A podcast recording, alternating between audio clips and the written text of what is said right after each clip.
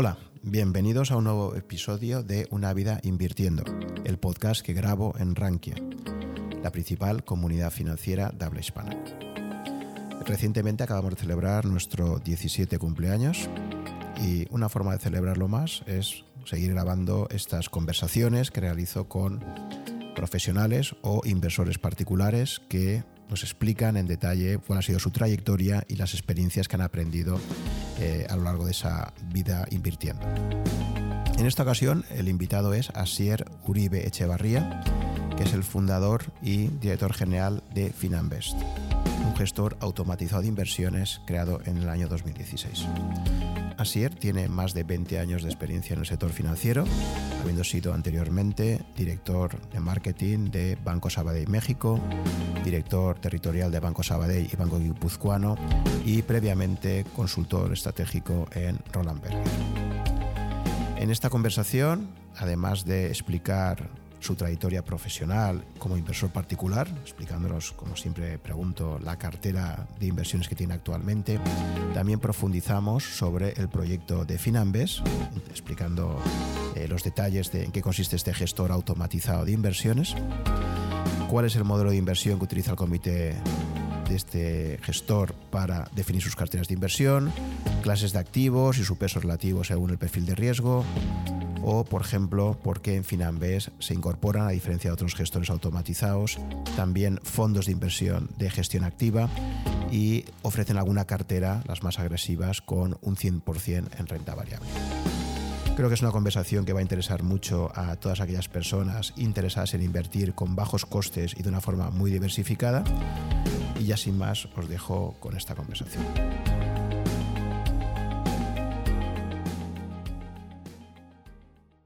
Hola Asier, ¿qué tal estamos? Hola Juan, buenas tardes. Eh, estoy esta tarde aquí con Asier Uribe Echevarría, que es el director general de Finanvest, uno de los gestores automatizados que en los últimos años han aparecido aquí en España. Y eh, bueno, pues vamos a tener la, oportunidad de charlar durante un, rato distendido de cuál ha sido, como hago siempre, eh, tu trayectoria profesional cómo acabas eh, montando este proyecto de Finambes y explicarnos también un poquito con más detalle pues, en qué consiste y por qué crees que puede ser interesante para los oyentes de, este podcast. Así que nada, primero, primero que nada, Sier, me gustaría preguntarte, pues eso, que me comentes un poco a grandes rasgos cuál ha sido tu trayectoria profesional y cómo acabas en este proyecto actual. Sí. Bueno, pues eh, hace ya muchos años ¿eh? empecé en consultoría, el, mi primer trabajo fue prácticamente en consultoría, estratégica. Eh, después de la consultoría estratégica, como suele ocurrir, pues acabé en un, en un banco, en uno de los clientes. Yo hacía mucho servicio de consultoría estratégica para banca en una, en una consultora que se llama Roland Berger. Eh, que todavía está haciendo un buen trabajo por, en España y en, todo el mundo. Eh, en banca, pues fíjate, entré en primer lugar como director de, de e-business, en una, uno de los, fui uno de los primeros directores de e-business que hubo en la primera ola de Internet, ¿te acuerdas? En el año 2000 aproximadamente. Y después, eh, cuando al de un breve periodo de tiempo, pasé a, a, ya a, banca, a banca comercial. Ahí pasé siendo director territorial de, una entidad financiera, de Banco Guipuzcoano, para toda la zona centro de Madrid, eh, con responsabilidades sobre, sobre, evidentemente, sobre oficinas de particulares y de empresas. Y a posteriori, cuando nos compró el Banco Sabadell, que como sabes es un, ha sido un gran comprador, de, un gran actor de la consolidación bancaria en España, me, me, pues cuando Banco Sabadell compró el Banco Guipuzcoano, eh, bueno, técnicamente fue una fusión en realidad, pero, pero bueno, fue una compra. Eh, pasé eh, brevemente por Madrid y luego me fui a México como director de negocio, director de marketing, a poner en marcha precisamente un banco, el banco, el banco Sabadell en, en, México. Y ya después de ese, ese periodo de tiempo, dejé hace en el 2015, para ser exactos, Banco Sabadell para eh, montar este proyecto de Finanvest. Y tu llegada al mercado, o sea, ¿cuál fue el momento? Yo, me gusta siempre mucho preguntar a la gente pues, que entrevisto, eh, ¿por qué acabas en el sector financiero? Es decir, ¿hay una parte vocacional o, o sea, cómo acabas? Tenías bastante claro ya, pues no sé, cuando empezaste a estudiar eh, la carrera, si, si querías dedicarte a esto o fue algo posterior. Pues No, mi primera vocación fue, era más bien, curiosamente, bueno, que supongo que es por falta de vocación, por todo eh, acabé en consultoría estratégica, como te decía, porque era como muy, un, tipo de, digamos, de, carrera profesional como muy de libro, ¿no? En aquella, bueno, en aquella época tampoco es que se hace dos mil años, pero cuando yo acabé la carrera a principio, en el 97, eh, pues era como muy como muy eh, típico, ¿no? Pasar por consultoría y luego decidir a dónde ibas, ¿no? Entonces, eh, yo eh, en consultoría estratégica, cuando empecé a hacer proyectos, hice proyectos diversos, hice un proyecto en navieras, hice un proyecto en tabacalera, hacías un poquito de todo cuando empiezas. Pero me encontré con varios proyectos de servicios financieros y es verdad que, la banca o los servicios financieros en general, que son grandes consumidores de consultoría, eh, siempre ha sido un sector con mucho, con mucho movimiento y con mucha y pasan muchas cosas y hay una competencia muy dura y, y por tanto me pareció un sector eh, muy divertido y muy en el que pasaban muchas cosas en el que en el que en el que la consultoría estaba estábamos haciendo proyectos muy bonitos. Entonces bueno pues poco a poco dije bueno pues este sector en el que quiero trabajar y, y a partir de ahí pues después de algún tiempo haciendo proyectos de consultoría estratégica repito pues en grandes entidades financieras españolas y algunas internacionales pues dije, bueno, pues vamos a intentar poner en práctica lo que he aprendido en todo este, en todo este tiempo a nivel teórico. Y ese fue mi salto a, la banca. Y como inversor particular, ¿tuviste siempre esa inquietud? O sea, no sé si tenías algún tipo de lecturas que te, que te introdujeran un poco al mundo. Lo digo también por si en paralelo a esta función así de consultoría, tú también eh, te habías acercado ya al mundo de la inversión, pero un poco de forma particular, diciendo, oye, pues tengo unos ahorritos y tal, o ha sido algo que, que has descubierto más tarde. Pues eh, en realidad yo el mundo de la inversión lo descubrí más como eh, en banca y más como distribuidor que como inversor. Eh, yo empecé a invertir relativamente no soy la típica persona que empezó eso con invirtiendo en bolsa, que pasa mucha gente que se mete en, el típico club de bolsa y estas cosas que hay en algunas universidades, que antes no había, ahora, es bastante más habitual, pero, pero entonces había menos. Sí que desde conoces si tienes amigos, mucha gente que hace el day trading o que se dedica a hacer un poco cosas de, bolsa eh, amateur o más o menos amateur, pero mm, la verdad es que yo el mundo de la bolsa, o el mundo de la inversión más bien, siempre eh, me introduje a él y, he aprendido más desde un punto de vista profesional, porque la banca privada en, en gran parte de mi carrera, de las entidades financieras en las que he estado, ha reportado a mí, la parte, que, la parte del, área en que, que, yo estaba, en la parte geográfica en que a mí me tocaba. Entonces, por tanto, al final tenías pues gente de tenías eh, redes y clientes tanto de banca privada como de banca comercial como de, como de banca personal, digamos las tres posibles eh, segmentaciones que hay en cualquier entidad financiera de cara al ahorro y a la inversión en particulares, porque luego también hay inversión en nuestras probabilidades también para empresas. Las empresas también tienen necesidades de inversión, a medio y largo plazo, tienen otros productos diferentes, pero en el, en, el, en el mundo de los particulares, pues insisto, yo he estado en los diferentes comités que correspondían, decidiendo y, viendo qué productos había que eh, se utilizaban, en, insisto, en, en, tanto en particulares retail puro como en banca personal como en banca privada. A partir de ahí, eh, pues, y, a partir de ahí, pues evidentemente he realizado mis propias inversiones eh, que eran más o menos, más o menos que mm, fieles a la entidad en la que uno estaba, pues cuando estaba en el Banco Guipuzcoano invirtiendo en productos del Banco Guipuzcoano, muy invertido a partir de, como probablemente sepas, en ciertos, a partir de ciertos puestos directivos eh, pues eh, digamos que está bien visto estar invertido en la entidad, con más o menos mayor o menor volumen. Yo tenía acciones del guipuzcoano mm. cuando tocaba. Eh, te pagaban con stock options, por tanto también en, en, épocas de cuando estuvieron de moda las stock options, que es una larga época, eh, luego, cuando las acciones del Guipuzcoano se convirtieron en acciones del Banco Sabadell, pues igual también, con esquemas de retribución también eh, flexibles. Entonces, muy invertido en, acciones de, que, no es la mejor manera de invertir, ¿eh? luego lo hablaremos, pero bueno, a veces uno, cuando uno está en una mm.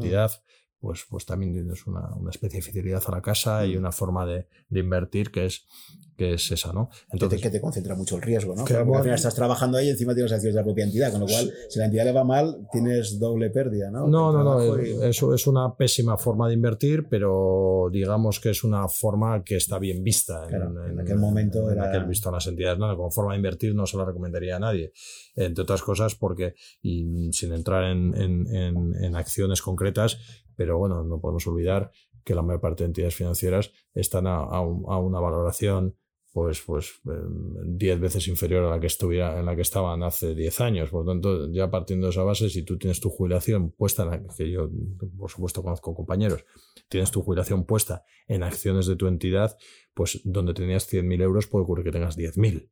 Entonces, con 100.000 euros tienes algún colchón para la jubilación, con 10.000 euros no tienes ninguno.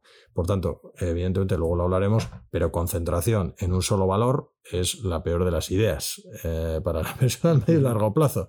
Pero bueno, estábamos hablando de otra cosa, estábamos hablando de una carrera profesional mm. en la cual pues, pues uno tiene unas ciertas, eh, o tenía unas ciertas eh, obligaciones, o, se suponía, o se esperaba algo de uno, y ahí estábamos, pues ya te muy invertido, y luego lo que no está invertido en acciones de la, de la propia entidad, pues invertido en, bueno, pues en productos más o menos propios de la entidad financiera eh, y ahí se han pasado, como tú sabes, por, por diferentes modas. Han pasado por estructurados, eh, hubo también mucho, mucho eh, la época de los depósitos, la época de los bonos, ha habido diferentes épocas muy sujetos, eh, y esto es, hay que decirlo con claridad, muy sujetos a las necesidades de balance de las, de las entidades financieras. Pues cuando hacía falta, eh, cuando hacía, hacía falta reforzar balance por medio de depósitos, cuando hacía falta reforzar lo que son la, base accionarial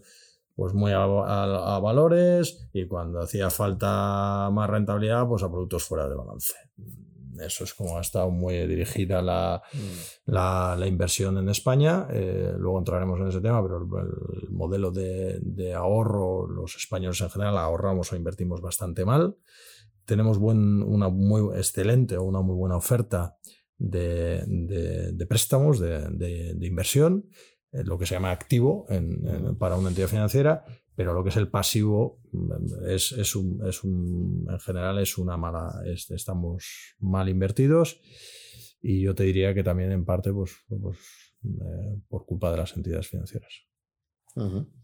Vale, y entonces en esa trayectoria profesional de repente aparece el, proyecto que actualmente te lleva ocupado desde, desde el 2015. 2015. Explícame cómo fue el surgimiento de este proyecto y tu implicación en él, de Finanvest. Pues mira, mm. eh, todo esto surge, como te decía, yo estaba en México viendo diferentes modelos eh, alternativos de, poner en marcha el presidente del Banco Sabadell en México y ahí estábamos viendo con un equipo de consultores bastante, bastante amplio. Eh, pues diferentes modelos alternativos de distribución, no más eficientes. lo que quería hacer el banco, el banco Sabadell en, en México y que más o menos se ha hecho es cómo sería el banco del futuro, ¿no? Cómo sería un banco si, lo hiciéramos de cero, Greenfield, que se, que se dice en términos. Entonces, bueno, pues ahí estábamos viendo diferentes modelos de distribución más eficientes y yo me fui a encontrar con todo lo que era el. Yo había, como te he dicho antes, estaba en. pasé por el mundo digital eh, en mi vida anterior a, estar en banca comercial, pero eh, lo había dejado un poco de lado.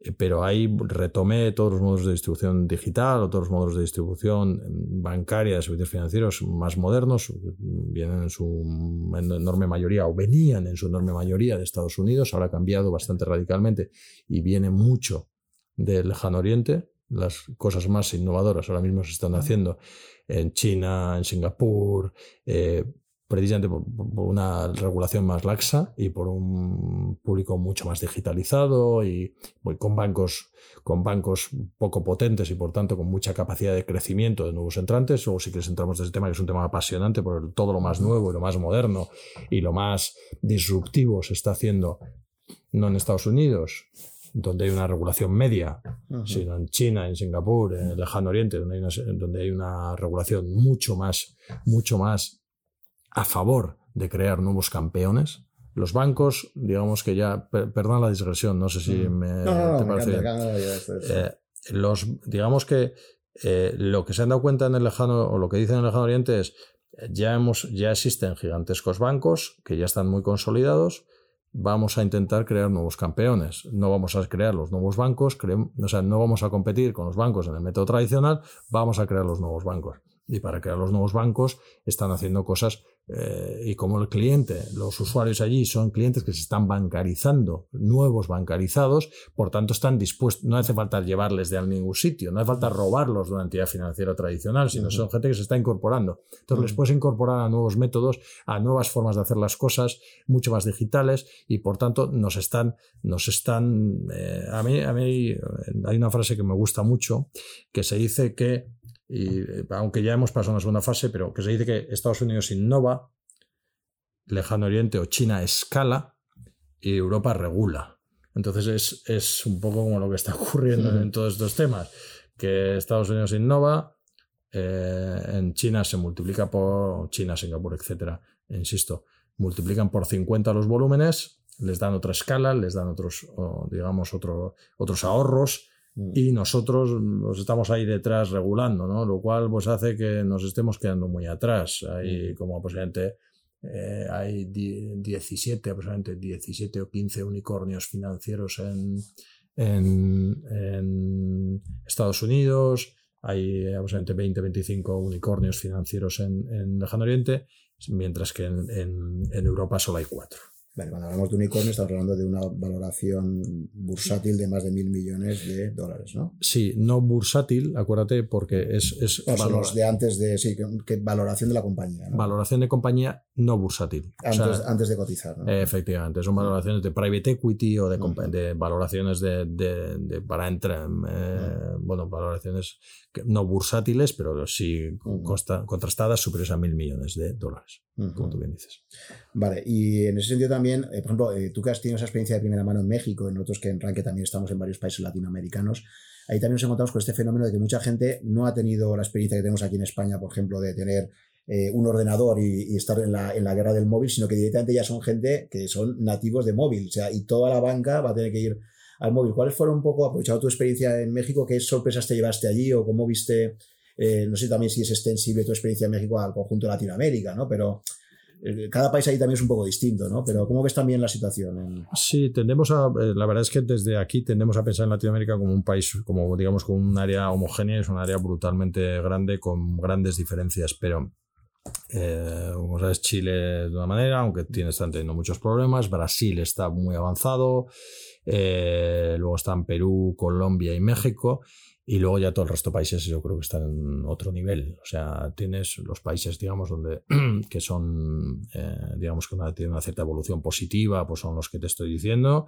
Eh, y luego ya todo el resto, pues no, no son, son países que están teniendo muchas más dificultades y que son realmente eh, o están más retrasados. Hablo siempre de términos financieros. México, Perú, Colombia, Brasil, Chile, pues son países donde se, donde se hace negocio el resto de países, países donde, donde están con muchas más dificultades.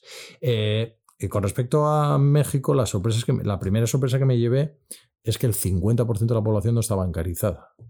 Mm. Creo que eso es muy sorprendente. Es mm. terriblemente sorprendente, porque además muchos países africanos están por encima de esas cifras. Entonces, eh, con una población que el 50% no está bancarizado y que acude, eh, para la sorpresa de nosotros, eh, va con el dinero en metálico a pagar todo, pero cuando digo a pagar todo, va a pagar los recibos. Es que es una cosa bastante curiosa, que es para, nosotros muy sorprendente. El mexicano en medio no se fía de que le giren los recibos porque piensa que le van a cobrar de más o que le van a cobrar mal, pero piensa acertadamente porque es que se lo han hecho muchas veces. Entonces, cuando, te giran recibos mal cobrados, eh, unas cuantas veces lo que tienes es a no fiarte. Entonces, allí se van al VIPS de turno, hay, hay, cadenas de estas de, conveniencia, eh, Oxo y alguna más, y tú te vas con tu recibo que te llega en papel, te vas al Oxo, que es una tienda donde puedes comprar patatas, patatas fritas y chocolatinas, y vas con tu dinero y pagas lo, que corresponde de tu luz, de tu agua, de tu electricidad. Entonces, claro, eh, mi primera sorpresa fue, pues, pues eso, la gran cantidad de, gente sin bancarizar. Y por ejemplo, los salarios los cobran en sobres, en cash también, o cómo, cómo se pagan las nóminas y todo esto, si no cuenta ¿no? bancaria. No, eso, es, una, es, una, buena pregunta. Eh, a ver, el 50% de la población está sin bancarizar porque el 50% de la gente eh, no, no eh, trabaja en economía sumergida.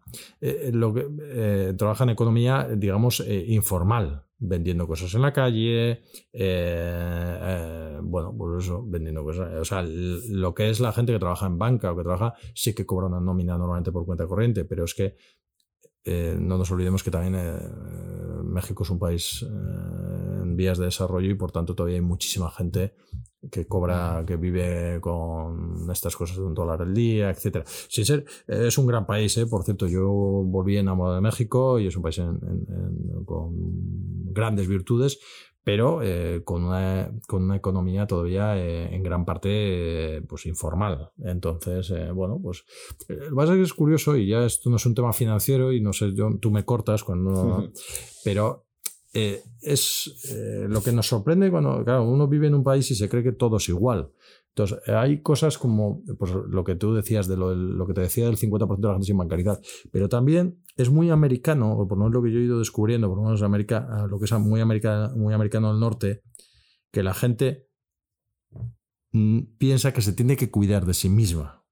O sea, no es este, eh, este eh, digamos, este estilo europeo, quitando los anglosajones, de eh, del Estado me tiene que cuidar o tengo derechos adquiridos. ¿no? Un mexicano medio piensa, coño, que tiene que salir por la mañana por la calle y tiene que vender, pues lo que sea, unos tacos o una lo que sea, y, y, es su obligación sacar el dinero suficiente y no lo ven como raro. Ese, ese estilo un poco far west de, oye, yo, yo soy yo y yo me tengo que buscar las habichuelas y no creo que me las tenga que buscar, eh, que me tenga que ayudar nadie. Entonces, ese modelo más americano, o sea, es, es, un, es una forma de ver la vida eh, americana que a los europeos nos cuesta entender y que cuando llegas allí te sorprende que haya tanta gente pues eso, en la calle y que, y que no se genere una revuelta. No, pues eso lo vengo natural. Oye, yo tengo que buscar unas habichuelas y, es lo natural.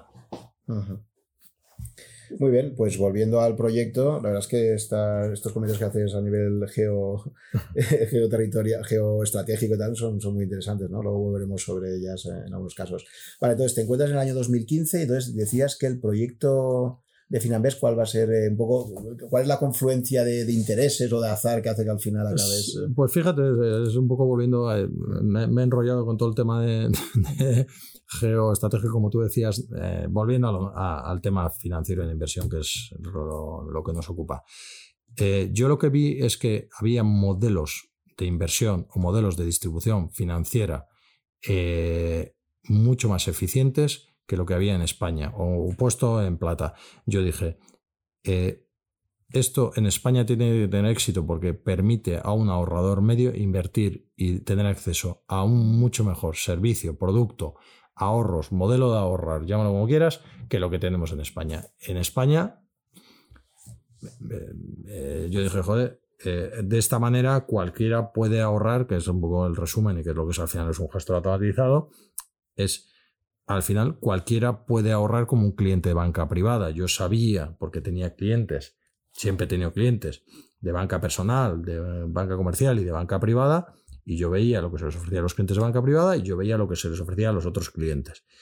Y siempre y, es claramente mejorable. Lo que se le ofrece a un cliente de 3.000 euros ha mejorado un poquito, pero es claramente mejorable. Y no solo es claramente mejorable desde el punto de vista del banco, es que es claramente mejorable la forma de ahorrar que tenemos los españoles, que no estamos muy invertidos en cuenta corriente, hacemos muy mal market timing, no, no nos preocupa, no, no, miramos demasiado nuestras inversiones eh, y cuando las miramos nos mata de la pereza y, todas estas cosas, ¿no? Entonces, yo vi que había un modelo que permitía suplir gran parte de esas carencias y conseguir que el español medio pudiera ahorrar mucho mejor de como lo estaba haciendo. Y es que lo vi clavado, o sea, es que dije, joder, es que esto en España tiene que tener éxito, porque es que lo estamos haciendo muy mal y esto permite hacerlo muy bien. Pero fue viendo experiencias concretas que había en Estados Unidos o en otros mercados. Porque en México tampoco había en ese momento, ¿no? Gestores automatizados, ¿no? Me imagino. No, no, no, no, sí, es lo que te digo. Nosotros viendo modelos eh, norteamericanos para aplicarlos a México, yo lo que pensé es este modelo. Claro, más que México dijiste, esto me lo llevo a España. Efectivamente. Y claro, en Estados Unidos en aquel momento, claro, los dos grandes pioneros eran Wellfront y Betterment, ¿no? Creo que son los dos que... Que lanzaron en el 2008. 2008, con lo cual ya tenías ahí siete años de trayectoria, ya podías... La ventaja que tienes es ver un poco cuál había sido la evolución de Estados Unidos y en aquel momento estaban cogiendo ya mucha tracción, ¿no? Efectivamente, tardaron aproximadamente tres años Betterment en, en, coger tracción, pero las cifras de, de Betterment eh, son espectaculares de de escalabilidad completamente vertical. O sea, si tú ves el crecimiento de, los gestos automatizados en Estados Unidos, es un crecimiento en vertical, en vertical, digamos, en, una pared, como crece. El hockey stick. El hockey stick famoso, exacto. Y entonces, eh, bueno, pues, pues, lo vi clarísimo. Y como a partir de ahí, ¿cómo montáis el proyecto? ¿Cómo, hacer hasta, hacer realidad finalmente?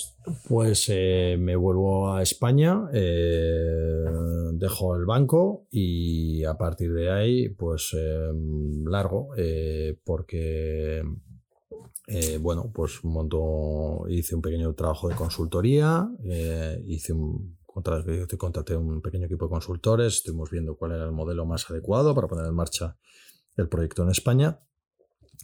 Y luego pues empieza la, digamos, la travesía del desierto o el, trabajo de preparación, ¿no? Porque para montar un gestor automatizado en España, pues evidentemente necesitas lo primero licencia de la CNMV eh, para ser lo que quieras ser, una agencia de valores, una sociedad de valores o un EAFI. Un EAFI no, no puedes, no tiene sentido, porque entonces no eres un gestor, eres un asesor y el modelo tiene sentido cuando eres un gestor, cuando gestionas no con asesoras, porque, porque, porque bueno, ya hablaremos más, más adelante. En nuestro caso elegimos la, la, figura de, agencia de valores, por tanto, tienes que conseguir la licencia de agencia de valores en la CMV. Que, eso te lleva casi un año, ¿no? que te lleva entre seis a nueve meses o un año, depende un poco cómo, cómo te lo ocurres y cuánto, y, cuánto, cuánto te dediques a, a, a presentar un expediente bien presentado. Eh, en nuestro caso fue bastante rápido, fueron seis meses, pero porque hicimos un, proyecto muy bien presentado y muy trabajado. Pero bueno, mm, nuestros competidores eh, creo que lo han conseguido, lo consiguieron en nueve meses aproximadamente, pero, eh, pero vamos, no te quitan ahí seis meses y si tienes un poco mala suerte o hay algo que lo has hecho mal por, lo que fuera, pues te vas a los nueve meses o a los doce meses o no lo consigues nunca, vamos. Eso es una. La segunda, tienes que montar la plataforma tecnológica. Y eso es dinero y es tiempo. Eh, o sea, no, no puedes hacerlo en menos tiempo de, de seis meses, nueve meses, porque tienes que montar la plataforma, digamos, end-to-end. Tienes que montar desde la página web hasta la conexión con mercados, pasando por todo lo que hay entre medio. ¿Vale? Que luego sí que eso hablamos. Y luego, evidentemente, necesitas un equipo y contratar, y contratar un equipo, pues también lleva, eh, a vosotros que tenéis una, una empresa estupenda, eh, pues sabéis lo que se tarda en conseguir un equipo, un equipo que funcione y un equipo involucrado, etcétera. Entonces, esas tres, esas tres, eh, esos tres temas me llevaron, pues, no, no prácticamente, sino la totalidad del 2016, la totalidad del 2016 y en abril del 2017 eh, salimos, a, salimos al mercado. Claro que cumpliréis en abril tres años desde que... Exacto. Vale, pues eh, explícame ahora, claro, porque parece que habéis confluido de repente, en España se pasa de que no exista ningún gestor automatizado, ¿de acuerdo? A que de repente han aparecido varios en el mercado. Ha sido como, bueno, esto es lo que para siempre, ¿no? Cuando uno tiene una buena idea, da la casualidad de que hay varios más que estaban todos pensándolo en ese momento, ¿no? Y bueno, la verdad es que para los que somos inversores finales, eh, la competencia siempre es sana, siempre es buena. Pero yo creo que más allá de eso, quizás también incluso el hecho de que existan varios en el fondo os está ayudando entre vosotros, porque al final vuestro gran rival no son los, los otros que están haciendo lo mismo, digamos, o algo parecido, sino realmente pues todos esos clientes bancarios, todo ese cliente de sucursal que aún eh, hace lo que le dice su director de sucursal, que están pagando unas comisiones elevadísimas y y realmente donde está ahí es la, competencia de verdad es esta, ¿no? No, no pues la cuota de mercado que tenéis todos los, los gestores automatizados actualmente, ¿no? Sí, hombre, la competencia es, es sana. Eh, hombre, si, si, solo estuviera yo y, y, todos fueran mis clientes, preferiría, ¿eh? Pero, a veces el hecho de que haya más de uno contando el mismo mensaje es paradójico, pero a veces ayuda. Es curioso. Si solo está uno, dicen, ¡ay, qué raro! Solo hay una, ¿por qué? Tal, no sé. En fin, pero bueno. Sí, sí, no. Tiene siempre un componente doble filo, ¿no? sí, sí, es cierto. Eh, lo que pasa es que tampoco hemos hecho, o sea, que decir, somos muy pequeños con respecto a todo. Eh, es verdad que, mira, fíjate, lo que, lo que ha sido bueno para, en términos de la competencia, no es tanto para nosotros, también, sino que ya hemos sido varios haciendo ruido, hemos levantado, eh, hemos levantado asuntos en España que, de los que nadie hablaba. Eh, siendo pequeños, siendo pequeños, y siendo unos desconocidos, porque a pesar de que nosotros estamos, eh, tú eres un experto y sabes del tema y, los que nos están escuchando y, pensamos que todo el mundo tiene que saber lo que es un gestor automatizado, pero en España ahora mismo ni un 5% de la población sabe lo que es un gestor automatizado. Ni un 5%. A lo mejor Robo Advisor le suena más. no, y, y tampoco. Tiene esa connotación negativa, ¿no? Que es, Exacto, primero se empezó todo el mundo diciendo Robo Advisors, copiándolo del modelo, y luego todo el mundo empezó a decir, oye, no me dio lo de robo, que suena fatal en español. ¿no? Eh, efectivamente. Entonces, eh, pero en España, eh, bueno, como hablaremos luego de la inversión pasiva, pues, pues las cifras son, son muy bajitas, ¿no? Entonces, nosotros hemos, hemos levantado al mercado una serie de discusiones, como son los costes como es la personalización, como es eh, los, el perfilado, como es el tema de la gestión activa y gestión pasiva, como es el tema de la indexación. esos, esos temas que son muy importantes el ahorro a medio y largo plazo. Son temas que hemos levantado nosotros y que hemos sacado al mercado. No, no estaban antes encima de la mesa. La gente no hablaba, no hablaba, no ya de indexación, de la gestión activa y gestión pasiva, que es más sofisticado, de costes. De costes. En España nadie hablaba de costes, cuando es uno de los drivers fundamentales de la rentabilidad de una inversión. Si tú tienes un 1% menos de costes al año por interés compuesto, es que le estás, le estás ganando muchísimo dinero a tu inversión, pero muchísimo dinero. Sí, yo creo que aquí los pioneros fueron cuando empezaron a aparecer los Bogleheads, eh, siguiendo a John Bogle, porque la verdad es que aquí en España primero ha sido mucho más famoso Warren Buffett, por ejemplo, todo el tema de value y tal, sí. Y luego la figura de John Bogle, o John Bogle, que murió hace poco, eh, y, aparecer ya, nosotros, por ejemplo, pues eh, hilos de foro, con, eh, se crean los Bogleheads, se llama, ¿no? Toda la gente seguidora de Bogle. Es verdad que eso también ha sido, claro, un poco los que, los que han ayudado muchísimo a empezar a difundir el mensaje de la importancia de los costes, la importancia de la diversificación y de los índices y tal. Entonces ahí es un poco como la corriente intelectual, un poco que luego permite introducir ya pues todo el tema de la gestión indexada, ¿no? Sí, sí. yo creo que eran los únicos, porque yo recuerdo eso, nosotros en realidad llevamos desde el 2003 y cuando empiezan a aparecer los primeros hilos de Vogel Hess, pues debió ser, no sé, yo creo que ya 2008, 2009, bueno, o sea, ya había pasado un tiempo y sí que se creó una cierta corriente de pero pues eso, pues para la gente más introducida en el mundo financiero, ¿no? Sí, bueno, y además es que eh, el tema de. Pero es por lo que yo te decía, el tema de España, ranking habéis hecho. Eh, además hay poquitas, ¿eh? desgraciadamente. O sea, estáis vosotros y poquito más. Habéis hecho una gran, una gran labor al respecto. pero al final, pues las cifras, los que nos oyen y los que, los que ven a vosotros y tal, siguen siendo una población, una parte de la población muy pequeña con respecto a lo que debiera existir en España. O sea, Vanguard, Vanguard llevaba funcionando 50 años. O sea, y, y, Vanguard vende más en el último pueblo de Minnesota que en toda España. Entonces, eh, en, Estados Unidos todo el mundo habla de Vanguard y, está la mitad de la población americana invertida en Vanguard. Eh, y aquí aún preguntas y nadie, sabe quién es prácticamente. Efectivamente. lo que pasa es que sigue siendo que la gente que participa en Rankia y en otros portales similares eh, son un poco los prescriptores que su ámbito familiar o de amistades son los que saben de finanzas. Como cuando vas a una cena y está el que sabe de vinos y está también el que sabe. Entonces, es, quiere decir que aunque el público no sea tan grande, pero también es verdad que están haciendo un poco un efecto de, por ondas concéntricas, digamos que cuando una persona tiene claro en su ámbito familiar y de amistades, empieza a prescribir y, cada vez más la gente, y eso fue un poco nuestra, al final nosotros cuando creamos la idea de Rankia básicamente era eh, pensar que cada vez más pensábamos, y creo que, que acertamos, que el mercado iban a ser conversaciones entre clientes. O sea, cada vez más, en vez de ir a la sucursal bancaria y un profesional que siempre intuyes que tiene un conflicto de interés, porque mira que te va a recomendar el del banco, pues básicamente el producto que ese mes tengan en promoción, ¿no?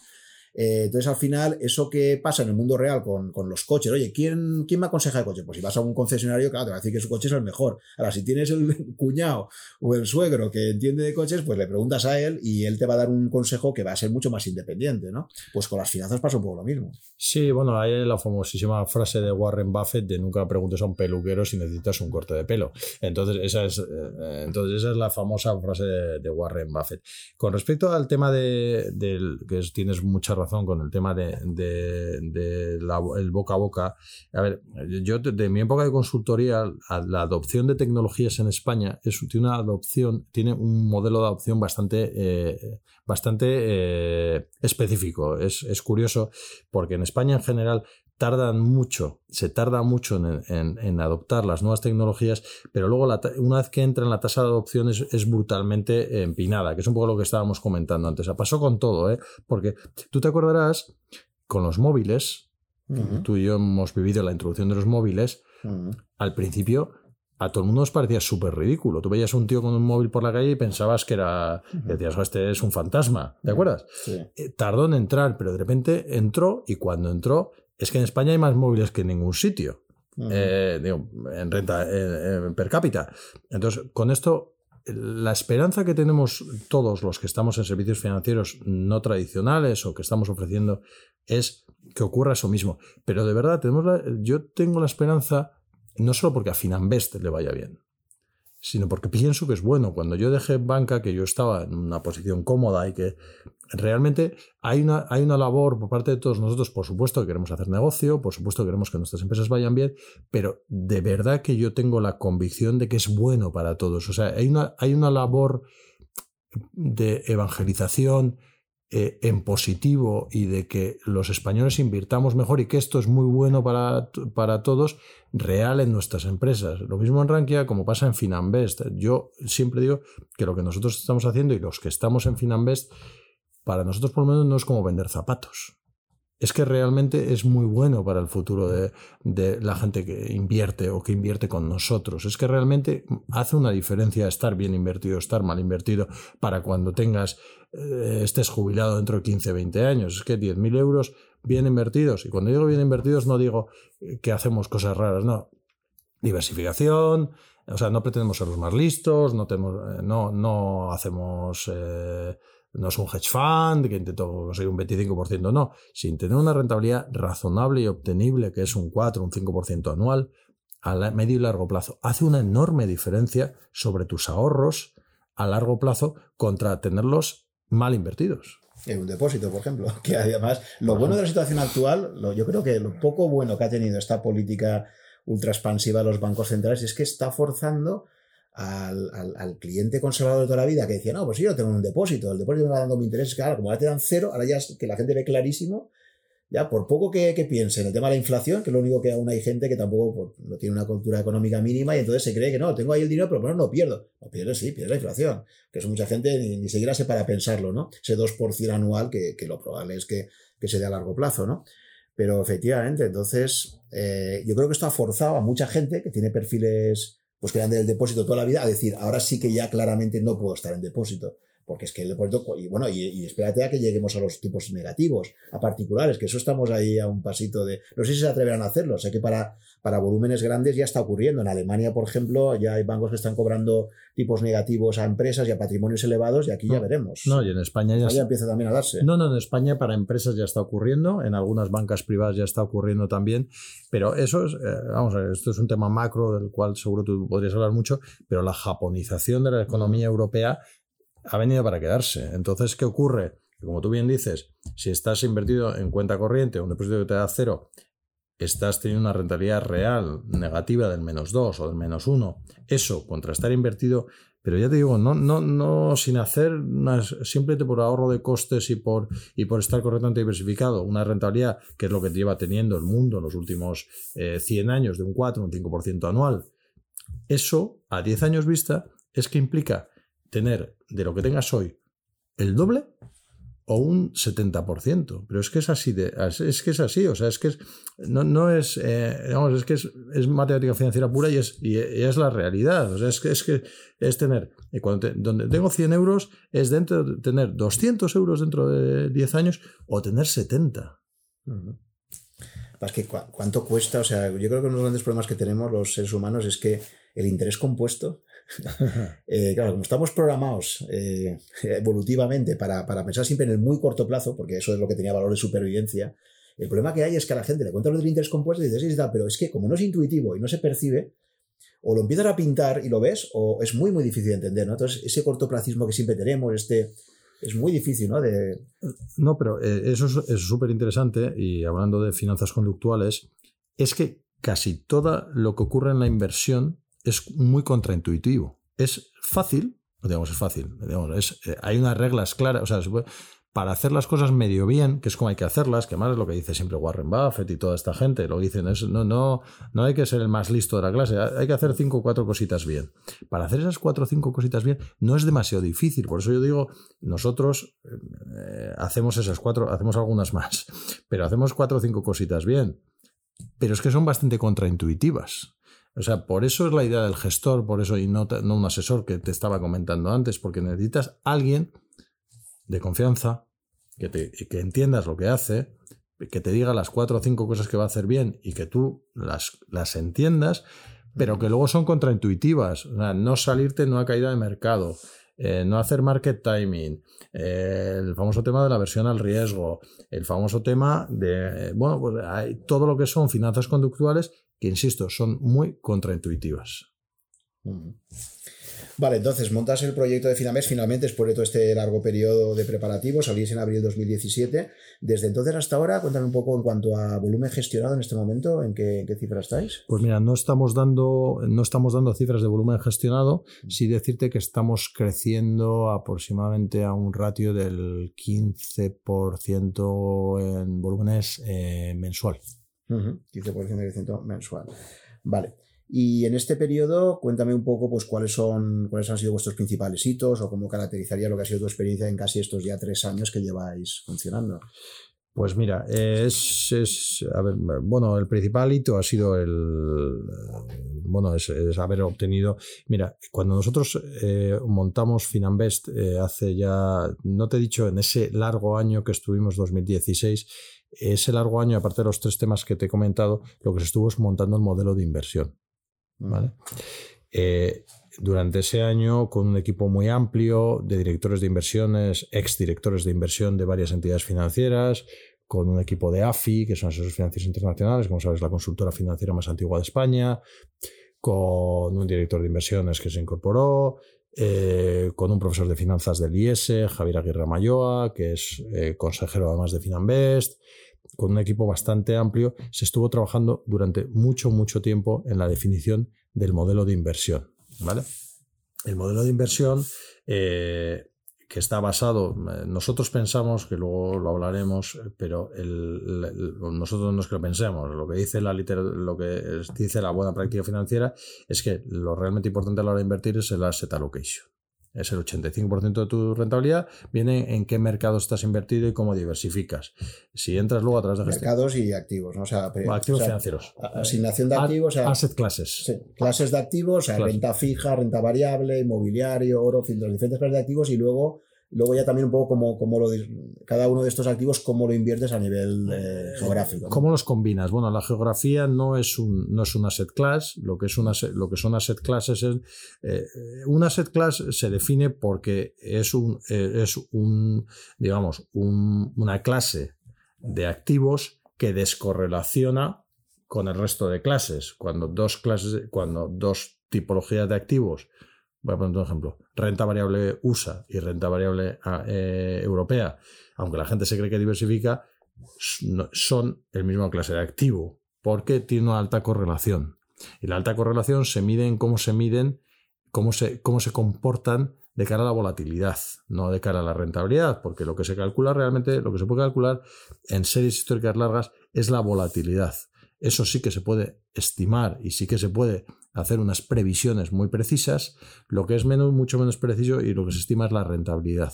La rentabilidad se estima pero la, la, la volatilidad y el riesgo se prevé, que son dos cosas diferentes y que es importante financieramente. nosotros estuvimos, como te decía, un año completo trabajando sobre los, sobre los asset classes y, identificando cuáles eran las carteras más adecuadas para, eh, para construir nuestras carteras.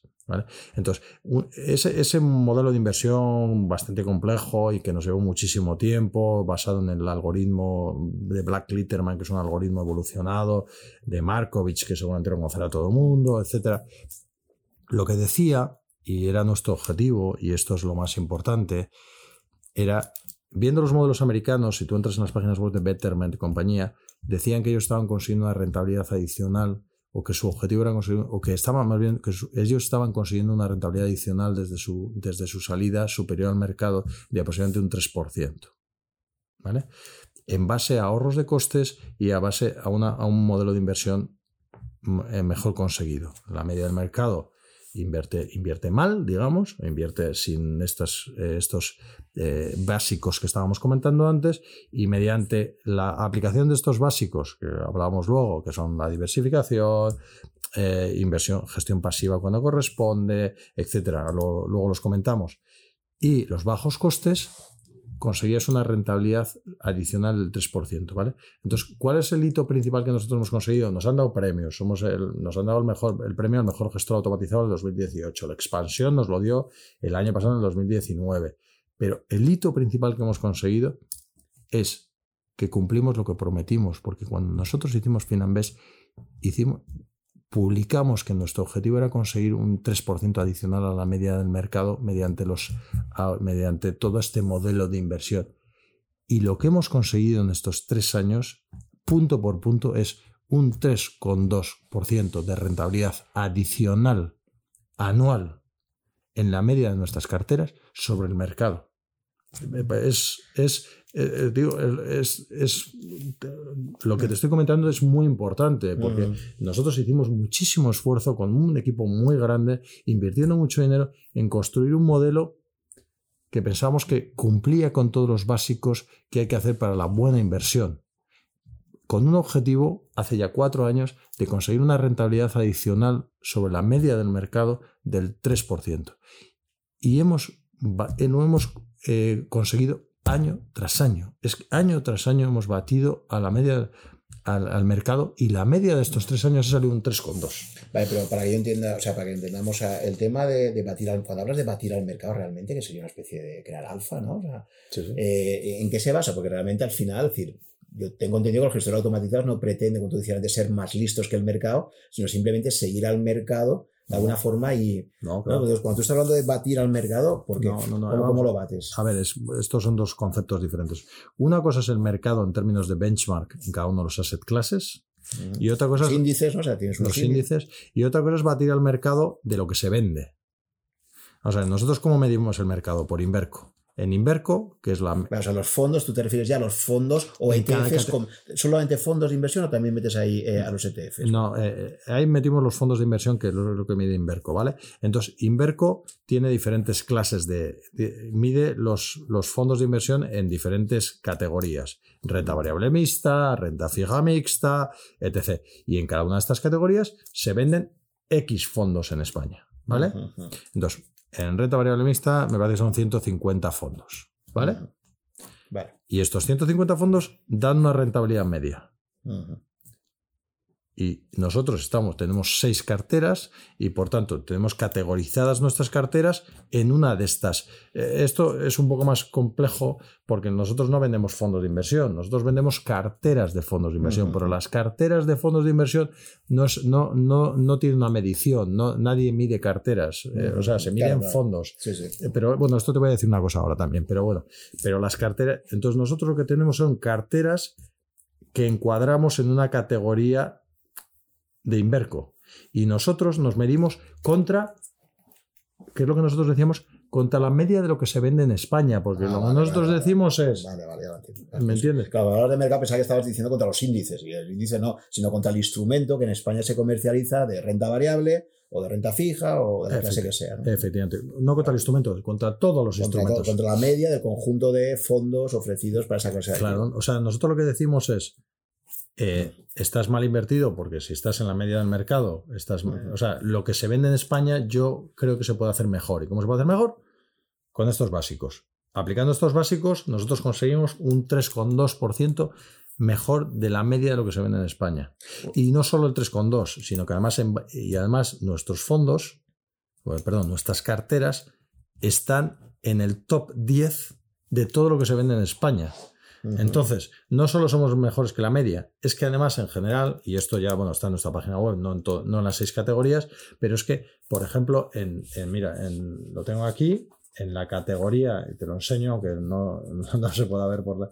Mira, nuestra, nuestra, nuestra cartera, la cartera 40, es que es de 181 fondos que se venden en España, estaría colocada en, la en el quinto lugar. Mira todo lo que tiene por detrás. Todo esto tiene peor rentabilidad. Una pregunta, estos fondos solamente son clase retail, o sea, son una clase para particulares, ¿no? Entiendo. O sea, lo que Inverco está calculando como la media del sector incluye únicamente los fondos comercializados, digamos, a usuario final, ¿no? No, hay clase institucional, no hay clase tal, ¿no?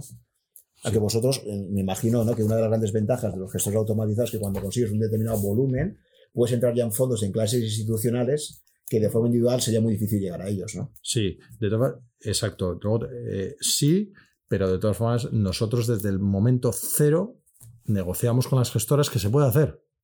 Que ofreciéramos clases. Eh, luego cambio porque en realidad en gestión discrecional de carteras tienes que ofrecer clases limpias. Mm. ¿Vale? O sea, en, gestión discrecional de carteras. Eh, eh, por eso digo que es un poco. No nos gusta, nos gusta ser muy transparentes porque no voy, demasiada gente. demasiada gente cuenta películas. No, o sea, y a mí cuando me preguntan, digo, ¿usted vende clases limpias? Sí. ¿Clase institucional? Sí. ¿Por qué? Porque yo negocio para ofrecer, solo vendo, primero porque tengo obligación de hacerlo. Pero yo lo que hago es desde el principio, es decir, solo meto en mis, solo busco fondos que tengan clase institucional. Si un fondo no tiene clase institucional, no solo no lo puedo vender, sino que además no lo quiero, porque es un mal fondo.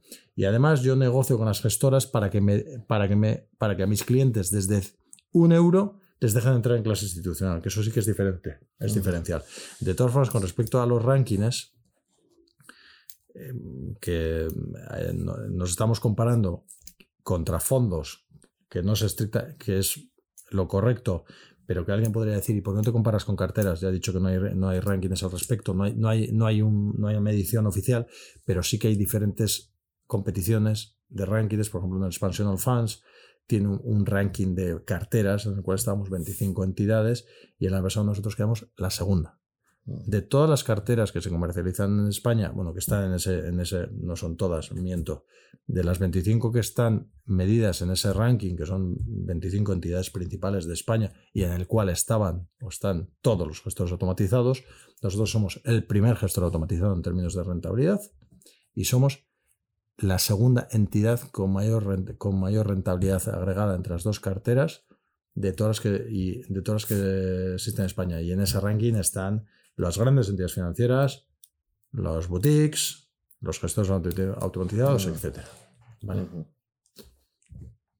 Vale, pues eh, ahora explícame con más detalle, pues eso, a partir de ese, eh, me dices que estuvisteis ahí trabajando mucho el modelo de inversión y al final de ahí, eh, establecisteis para los diferentes perfiles de riesgo, entiendo cuál sería la asignación de activos que irían para cada uno de ellos y luego dentro de cada clase de activo, a su vez, cuál sería la distribución geográfica. No. ¿No? Eh, ¿Cómo, concretáis vuestro modelo de inversión al final? Sí, esto y, si, ha tenido evolución desde entonces hasta ahora, si ha habido alguna variación significativa. A ver, como te decía, eh, y esto hila con una pregunta que seguramente me harás, que es cómo nos diferenciamos con otros gestores automatizados. En nuestro modelo de inversión está basado en una set allocation eh, financieramente muy, muy completo, que es, está utilizando Black Litterman. Con un Black Litterman es un modelo, es un algoritmo que hace carteras en base a backtesting y a, modelos históricos y a, eh, series históricas de, en nuestro caso, de 20 años, que ahora empiezan a ser 23, 24. Y eh, lo que te hace es eh, pues te hace combinaciones de, de, rentabilidades y volatilidades esperadas y lo que te hace es te da la mejor, eh, la mejor cartera, la mejor combinación de asset classes posibles para un perfil de riesgo dado. Y cuando digo la mejor es la rentabilidad esperada más grande para un perfil dado. O sea, para tu perfil de riesgo, pues, una volatilidad, tú estás dispuesto a aceptar una volatilidad del 4%, por tanto eres un perfil X. ¿Qué combinación de activos consigue la mayor rentabilidad esperada para esta volatilidad? ¿Vale? Esto es lo que te hace Black Litterman. El modelo es un algoritmo, pero la, dificultad del algoritmo es alimentar con datos el algoritmo. Esto es qué rentabilidades esperadas eh, utilizar, qué nivel de convicción darle a cada una de las rentabilidades esperadas, porque insisto, las volatilidades vienen dadas, pero tal modelo tienes que meter también rentabilidades y tienes que meter, tienes que meter convicciones, ¿vale? Y hay para eso hace falta un comité de inversiones. Entonces nosotros siempre decimos que nuestro modelo combina el algoritmo más avanzado con el, el expertise humano eh, de grandes expertos, ¿vale? Entonces nosotros tenemos un comité de inversiones con una serie de eh, expertos. Eh, hay cuantitativos, hay, macro, hay gente de macroeconomía, hay macros, hay directores de inversiones, hay profesores de finanzas, hay gente que ha pasado por grandísimas, ha sido director de inversión de, de entidades muy importantes, de bancos privados internacionales. Hay un, comité de inversión muy amplio que se reúne para revisar el modelo. Y un poco respondiendo ¿Y, ese comité de inversión invierte también en Finanvest? Sí, sí, claro. Y en gran parte son de skin de game, porque claro, si yo lo recomiendo, dice, oye, lo que recomendéis que sepáis que luego hay que poner pasta también vuestra aquí. ¿eh? no, no, por supuesto, no, no, y además este, en gran parte somos socios, no solo tenemos skin in game en términos de, en términos de de inversión y del dinero que te hemos metido, eh, que eh, esto es, eh, perdón el inciso, pero cuando yo hice esto quería hacer algo de lo cual estuviera tranquilo para recomendar a mi familia y amigos. Esa fue la, digamos, la, la, parte de, la parte inicial. Yo lo que no me quiero es nunca, los mercados suben y bajan, pero nosotros hemos dicho que vamos a hacer las cosas de una manera y que vamos a conseguir una rentabilidad adicional sobre la media del mercado y que esto está bien construido. Y eso nadie me va a poner la cara roja. Nadie. Eso era para mí una condición, sino cuando yo soy bastante mayor, eh, no estoy dispuesto a que nadie me ponga la cara roja porque hemos hecho mal las cosas. Luego los mercados subirán o bajarán, pero eso, el skinning game está total, está, total en términos de, de, en términos de, de, nuestro dinero puesto en el proyecto, nuestro dinero puesto en los ahorros, eh, perdón, en, las carteras y, cosa que yo no había hecho nunca, el dinero de mi familia, el dinero de mis padres, el dinero, eso está en Finanvest, ¿vale? Porque realmente creo en el modelo. Entonces, el skinning, el skinning es total. Volviendo a lo que estábamos hablando, el modelo de inversión. Está el Black Litterman, y esto es bastante diferencial con respecto a los restos de gestos automatizados. Black Litterman define asset classes, ¿vale? Entonces lo que te dice es tienes que estar en renta variable de mercados emergentes, en renta fija de mercados desarrollados, high yield, eh, renta fija, eh, bueno, pues los grandes, las, grandes clases de, activos, que son básicamente renta fija, renta variable, renta eh, mercados desarrollados, mercados emergentes, high yield, bueno, pues ahí tenemos, tenemos eh, eh, siete asset classes. Eso es otra cosa que también es importante, que seguro que tú sabes. Sabes que para conseguir la correcta diversificación en una cartera tienes que tener entre 6 a 7 asset classes. No menos y no más. Y si alguien te ofrece una cartera que tiene 15 asset classes, está mal diseñada. Y lo único que te, puede estar, lo único que te está haciendo es añadir costes. Porque al estar en más asset classes tienes más movimiento y tienes más compras y ventas, y las compras y ventas te reducen valor, porque tienen coste. Entonces, tú tienes que estar, una cartera correctamente diversificada tiene 6, 7 asset classes. Y yo cuando digo estas cosas digo, y alguien que tenga curiosidad, que se meta en Internet y que busque correcta diversificación de una cartera o modelo correcto de, inversión. 85%, eh, 85 es el asset allocation. Modelo más avanzado de eh, definición de carteras. Black Litterman. ¿En dónde hay que estar? ¿Cuántas son las, las carteras adecuadas para estar diversificado? Seis o siete. Siguiente paso. Inversión en esos mercados. O sea, hemos definido asset classes, hemos definido seis o siete asset classes. Acuérdate, hemos pasado del asset allocation, hemos pasado del asset allocation a través de Black Litterman, una vez que hemos definido las seis o siete carteras, seis o siete asset classes. Hay que invertir en el mejor producto posible en cada uno de esos mercados, en cada uno de esos asset classes. Tengo que elegir un instrumento para estar invertido en ese asset class. ¿Vale? ¿Cuáles son esos instrumentos? Fondos de inversión, solo en España, porque en el resto del mundo no tienen las ventajas fiscales, en el resto del mundo se hace a través de ETFs, en España fondos de inversión porque son traspasables fiscalmente y por tanto si queremos hacer movimientos de cartera no suponen plusvalías o minusvalías. Y esto es lo importante y esto es lo que es diferencial.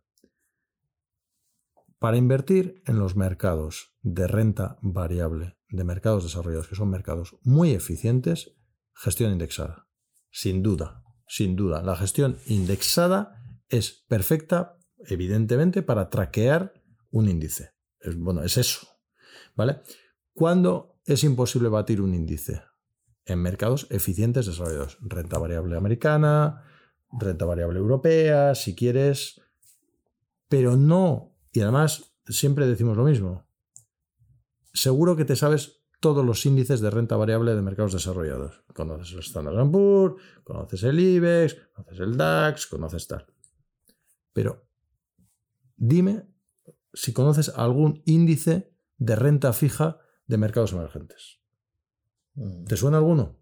No. No. Es que no, no existen los que existen. Hay cientos. Hay cientos y ninguno son y, todos sirven para propósitos diferentes, porque los mercados de renta fija de mercados no eficientes no se puede, no, la inversión a través del índice es una inversión incorrecta. Entonces, y eso también es un es, es es literatura financiera pura y eso no, no. Entonces, cuando nosotros construimos, es otra discusión muy interesante y muy importante. ¿Por qué el resto de gestores automatizados invierten solo a través de, renta de, fondos indexados? Porque es más sencillo y porque es más fácil de transmitir al mercado. ¿Vale? Pero construyes carteras subóptimas. Una cartera óptima tiene que, tiene que considerar todos los asset classes posibles en el mercado. Y hay asset classes en el mercado en los cuales no se puede invertir a través de fondos indexados. Invertir a través de fondos de gestión activa bien seleccionados, de bajo coste, y que hayan demostrado un desempeño correcto y que sean de gestoras líderes mundiales y que hayan demostrado que son rentables, te mejora el alfa de la cartera. Entonces, Tú tienes, un, tú tienes una cartera, eh, tú estás en la cartera, me da igual, en cualquiera de las nuestras, ¿verdad? 40, 50, y tienes una parte muy importante en renta variable en mercados, eh, en mercados emergentes. Será la mayor parte de tu cartera y ahí estamos invertidos a través de fondos indexados, sin ninguna duda. Vanguard, muy probablemente. Pero si quieres descorrelacionar y que no te, perdón, iba a decir, no te pegues una galleta cuando igual que la que se pega al mercado y quieres tener algo de, colchón o algo de diversificación, tienes que invertir en renta fija de mercados emergentes o otro tipo. Y ahí tienes que invertir a través de un fondo de gestión activa. Bien seleccionado, de bajo coste, que haya demostrado su rentabilidad y su desempeño y sobre todo en arquitectura abierta, que puedas elegir el mejor del mundo que puedas ir a seleccionar y a buscar el mejor del mundo, pero debes hacerlo así. Entonces, eso es la diferencia, la principal diferencia que tenemos nosotros con el resto de, gestores automatizados que hay en España, que invierten solo y exclusivamente a través de fondos de gestión pasiva. ¿Por qué? Porque es más sencillo de contar y porque es más sencillo de gestionar, lo cual no quiere decir que financieramente sea lo correcto. Vale, pero cuando se habla de clases de activos, eh, realmente has mezclado eh, categorías de activos como sería renta fija, renta variable. No sé si tocáis algo de inmobiliario como clase específica, ¿no? No, no, no. Rates y tal, o sea, lo tenéis metido dentro de lo que sería renta variable como un tipo de empresa más y ya está, ¿no? Sí, eh, a ver, es que aquí es un poco, eh, esto también tiene de truco, como el oro, como las compañías mineras.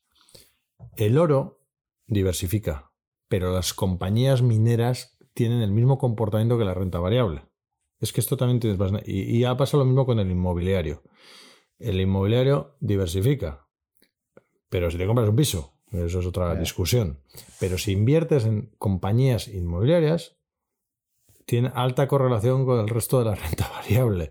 Por tanto, no es una diversificación, no es una diversificación correcta. Entonces, claro, eh, pues digo, hay, una, hay una cantidad de tópicos y de, y de mitos en la inversión que, que, desgraciadamente ocurren, digo que a veces es contraintuitivo, porque la gente dice, voy a invertir en oro que es que, que me descorrelaciona. Te, te descorrelacionas y te compras un lingote, que es una muy mala idea. Pero si te compras una compañía minera, pues, pues a largo plazo, claro, en el corto plazo igual ocurre, eh, tendrá, a largo plazo las, las acciones tienen sus propias dinámicas, en el cortísimo plazo hay subidas y bajadas, pero en el medio y largo plazo, que sea lo que nosotros queremos invertir, su correlación con el resto de, de compañías del mercado continuo es alto, correlación igual. Me, me sigues, ¿verdad? Sí, sí, sí, sí. Vale, pero luego eh, decías, cuando hablabas de clases de activos, incluías, cuando me has dicho mercados desarrollados, emergentes y tal, ahí estamos combinando dos cosas. Una, lo que es la, clase de activo en sí, renta fija, renta variable, con el, mercado geográficamente hablando. ¿no? no, no, porque una asset class es, eh, o sea, una asset class es una tipología de activos que descorrelacionan con el resto. Y no es y, tiene una serie de características, que es renta variable de mercados desarrollados.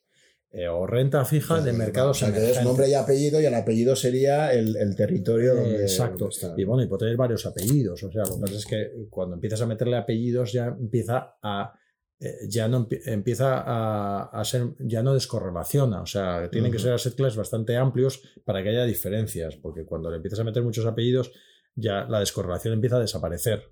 Me explico pero es nombre y apellido. Una set class es nombre y apellido. Y luego hay años raros como 2019, que por de aparte a todos los gestores de automación os ha venido estupendamente.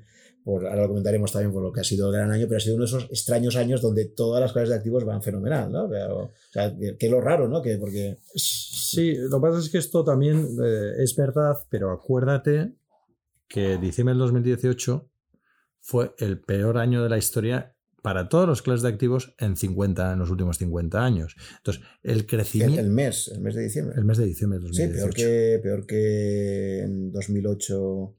Para, con combinación de todas las clases de activos, en el, en el 2 de diciembre de 2018 cayeron todas las clases de activos del mundo, me parece recordar, menos una. Eso no había pasado nunca. Mm. Y el, el nivel de caída. Entonces, por el tema ya financiero de reversión a la media, o sea, los, que eso es también lo que se basa en modelos como el nuestro eh, y cualquier modelo que tenga que esté bien construido para medio y largo plazo, pues utilizas tendencias a, largo plazo. 2018, eh, 2018 fue muy malo. Entonces, si tú coges una serie de unos cuantos años, el 2019 fue espectacular, ha sido un año estupendo, nosotros tenemos del 27%, pero tienes que coger también una, una, serie. Entonces, cuando coges una serie, lo que te ocurre es que acabas teniendo una rentabilidad. Si cuando coges una serie larga, te acabas en una rentabilidad del 4 o 5 casi siempre. Lo que tienes que hacer es estar invertido todo el rato y estar bien invertido. Cuando estás bien invertido y estás invertido todo el rato, acabas sacando un 4 o 5 de media. si empiezas a hacer market timing es cuando la lías.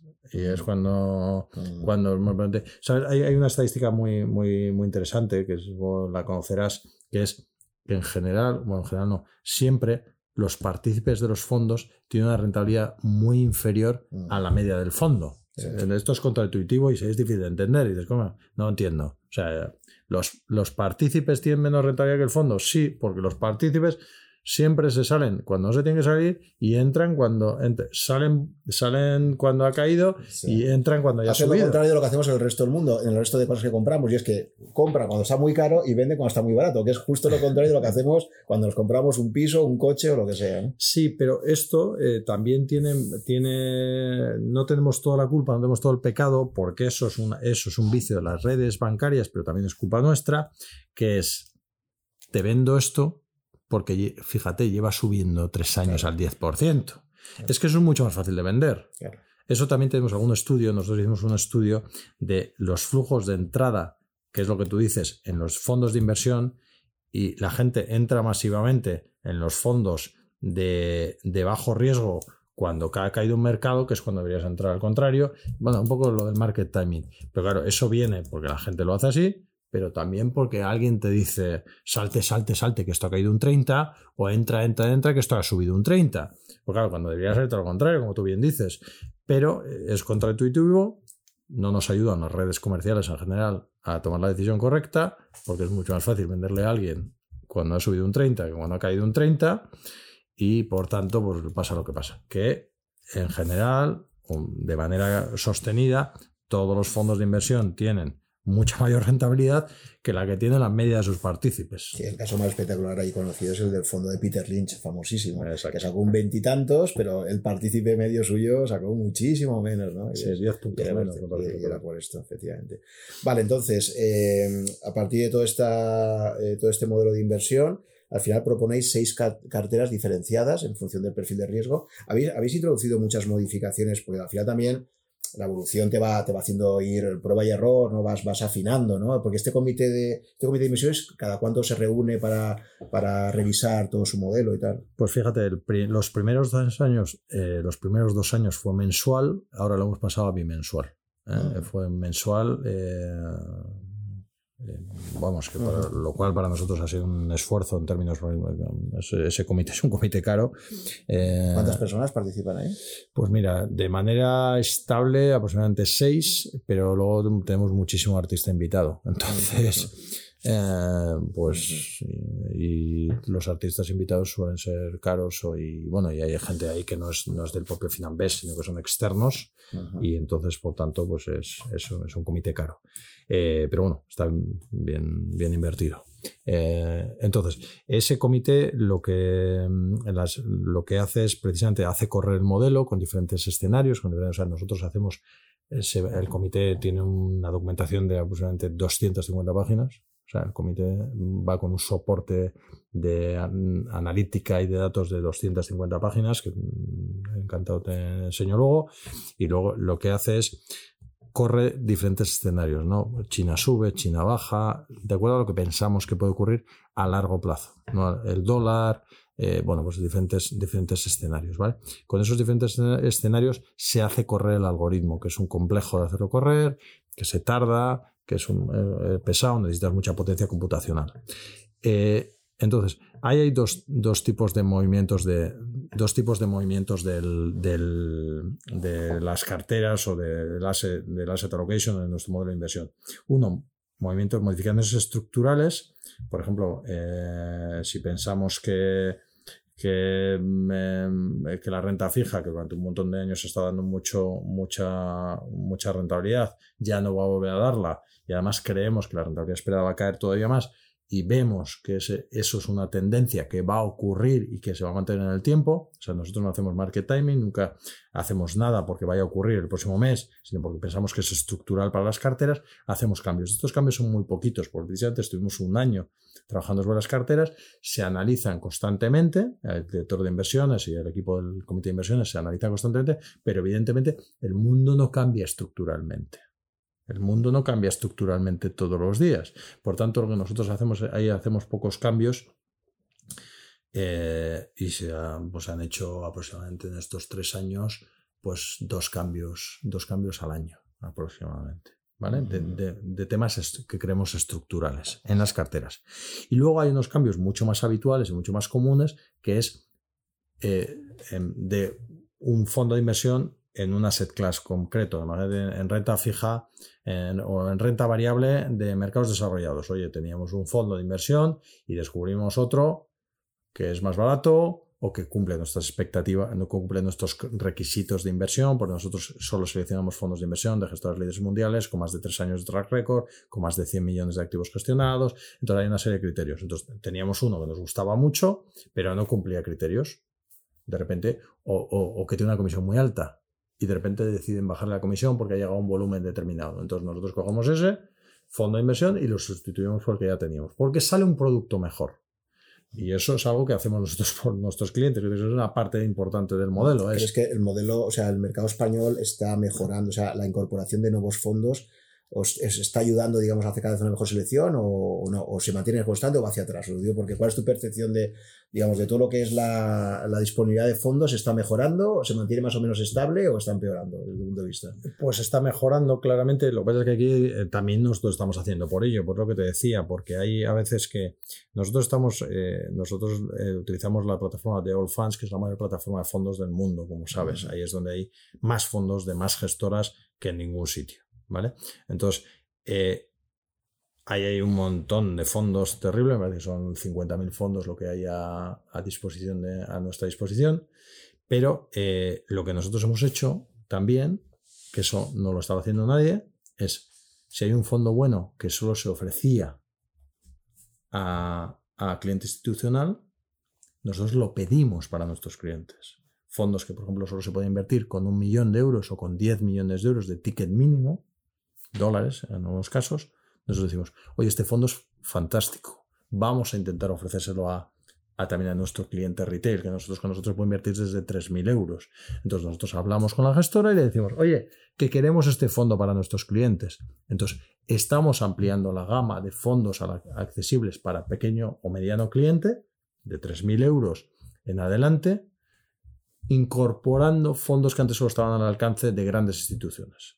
Eso lo estamos haciendo nosotros y eso es mejorar la oferta para el cliente final, para el cliente retail. Pero al mismo tiempo, sí, como tú bien dices, pues por ejemplo, antes un Vanguard o Vanguard era un desconocido y ahora hay mucha gente que está invirtiendo en Vanguard y que lo pide con nosotros o el resto de gestores automatizados. Eh, bueno. ¿Vuestro banco depositario quién es? BNP eh, Paribas porque justo ellos tenían una plataforma que, por ejemplo, había mucho usuario de Rankia que utilizaba esto porque tenían una gama de fondos muy, muy grande y ahora de repente se han retirado de todo el mercado retail y tal, ¿no? Sí, a ver, lo de BNP Paribas es, eh, está bien el comentario. Eh, nosotros trabajamos con BNP Paribas porque es el mayor banco, es el mayor banco de Europa y tenían un negocio de custodia muy importante en España eh, nosotros cuando en diciembre buscábamos un socio sólido para nuestros clientes y buscábamos también un socio a largo plazo para no andar eh, molestando a los clientes, pero como sabes y como ha sido publicado, el año pasado decidió BNP Paribas descontinuar el negocio de plataforma de fondos y de custodia para terceros en España y retirarse del mercado. Entonces nosotros buscamos alternativas, nos dio la oportunidad de, bueno, pues ahora, eh, después de tres años de experiencia, saber mm, buscar, digamos, no solo en términos de, solidez de, oferentes, sino también pues cosas mejores para nuestros clientes, cosas de mayor, eh, que fuera mayor usabilidad, eh, mayor eficiencia, mayor rapidez. Y entonces nos trasladamos cuando en el segundo trimestre de este año dejamos BNP Paribas y nos vamos a CK ¿Vale? que es, la mayor, es el mayor custodio de, España, como sabes, es líder absoluto en España. Tiene, eh, vamos, en volúmenes tiene 10 o, 10 o 15 veces lo que tenía BNP Paribas en España. Y por tanto, pues nuestros clientes se van a beneficiar de un nuevo custodio que tiene, mm, eh, bueno, tiene la misma solidez que el anterior, pero además tiene ventajas de eficiencia y de rapidez y de comodidad y reducción de costes, que vamos a bajar, vamos a bajar las comisiones. Eso es una, siempre una buena noticia. Para, porque ahora, eh, ¿qué comisión actualmente tiene BNP Paribas para los clientes de Finanbest? 0,14,5. O sea, 0,14, Casi 0,5 que es, que es, que es muy beneficioso con respecto a lo que te ofrecen la mayor parte de los bancos, pero, eh, y es una comisión muy, es una buena comisión, es una comisión baja, pero con CK, con CK la vamos a bajar, la vamos a bajar sustancialmente. Y lo que es la comisión de gestión media de los fondos que incorporáis a vuestras carteras, ¿la habéis calculado más o menos? Sí, sí, sí está calculada. Pues mira, está eh, en las carteras, en las carteras más agresivas, está es muy bajita, del 0,10 y del, del 0,17, el TER de la cartera 60 es el 0,17 y el TER de la cartera más agresiva, que es la, perdón, de la cartera más conservadora, es el 0,10, el 0,36. O sea, pasamos de un 0,17 a un 0,36. Acuérdate que este TER, de todas formas, eh, yo digo un 0,37, un 0,17, perdón, eh, compara con el TER que tienen los fondos que se distribuyen por las redes comerciales dentro de un 1,5 un 2 de TER de comisión de gestión. Entonces, no solo es más barato todo el modelo, no solo es muy barato la comisión de, la comisión de, gestión discrecional que cobramos nosotros, pero es que el TER, que es lo que te quita rentabilidad a tu fondo, es que estás ganando en un punto y medio. Estás ganando en un punto y medio, que eso es una, parte de las claves del modelo. Los fondos que están por debajo, los fondos que nosotros utilizamos, no solo son mejores, sino que son mucho más baratos. Y el hecho que sea más, más eh, elevado en, la cartera 10 es porque típicamente los fondos de renta fija suelen tener costes superiores, ¿no? Porque la gestión de, la compra de bonos, todo esto parece ser que siempre, ¿no? No, y por lo que te estaba comentando antes, porque es que en la cartera 10, al haber más renta fija, hay más fondos de gestión activa. Ah, vale, y entonces, como hay gestión activa, la gestión activa es más cara. que, que esto es otra gran discusión. La gestión activa puede ser más cara cuando justifica en rentabilidades y no es gestión pasiva disfrazada.